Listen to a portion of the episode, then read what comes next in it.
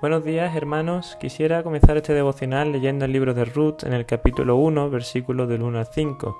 Dice así, Aconteció en los días que gobernaban los jueces que hubo hambre en la tierra y un varón de Belén de Judá fue a morar en los campos de Moab, él y su mujer y los dos hijos suyos. El nombre de aquel varón era Elimelech, el de su mujer Noemí, y los nombres de sus hijos eran Malón y Kelión, efrateos de Belén de Judá. Llegaron pues a los campos de Moab y se quedaron allí. Y murió Elimelech, marido de Noemí, y quedó ella con sus dos hijos, los cuales tomaron para sí mujeres moabitas. El nombre de una era Orfa y el nombre de la otra Ruth, y habitaron allí unos diez años. Y murieron también los dos, Malón y Kilión, quedando así la mujer desamparada de sus dos hijos y de su marido.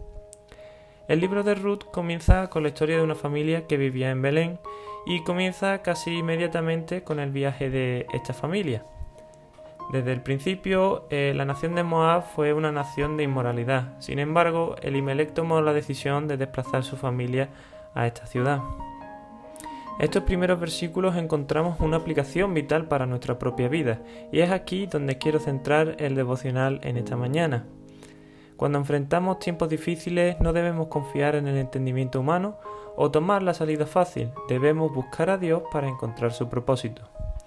Elimelech no preguntó a Dios cuál era su voluntad ni confió en él.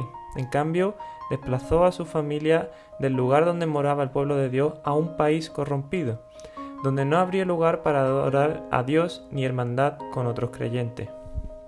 Irónicamente, Elimelech se fue para escapar de la muerte por la hambruna tan grande que había, y aún así él y sus hijos murieron.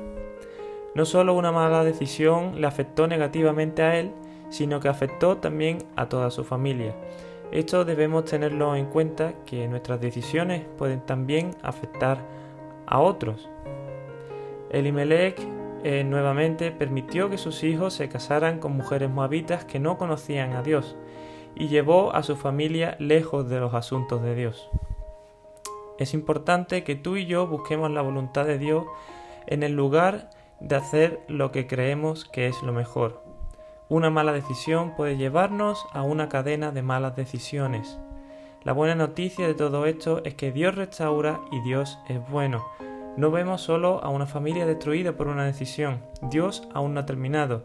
Esto podemos verlo si seguimos leyendo en el libro de Ruth.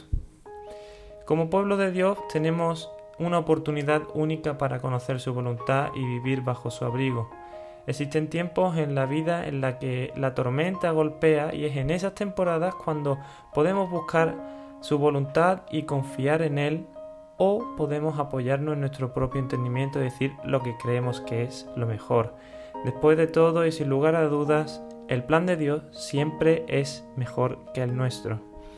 Te dejo con esto, hermano, y que puedas meditarlo en esta mañana y el Señor te bendiga.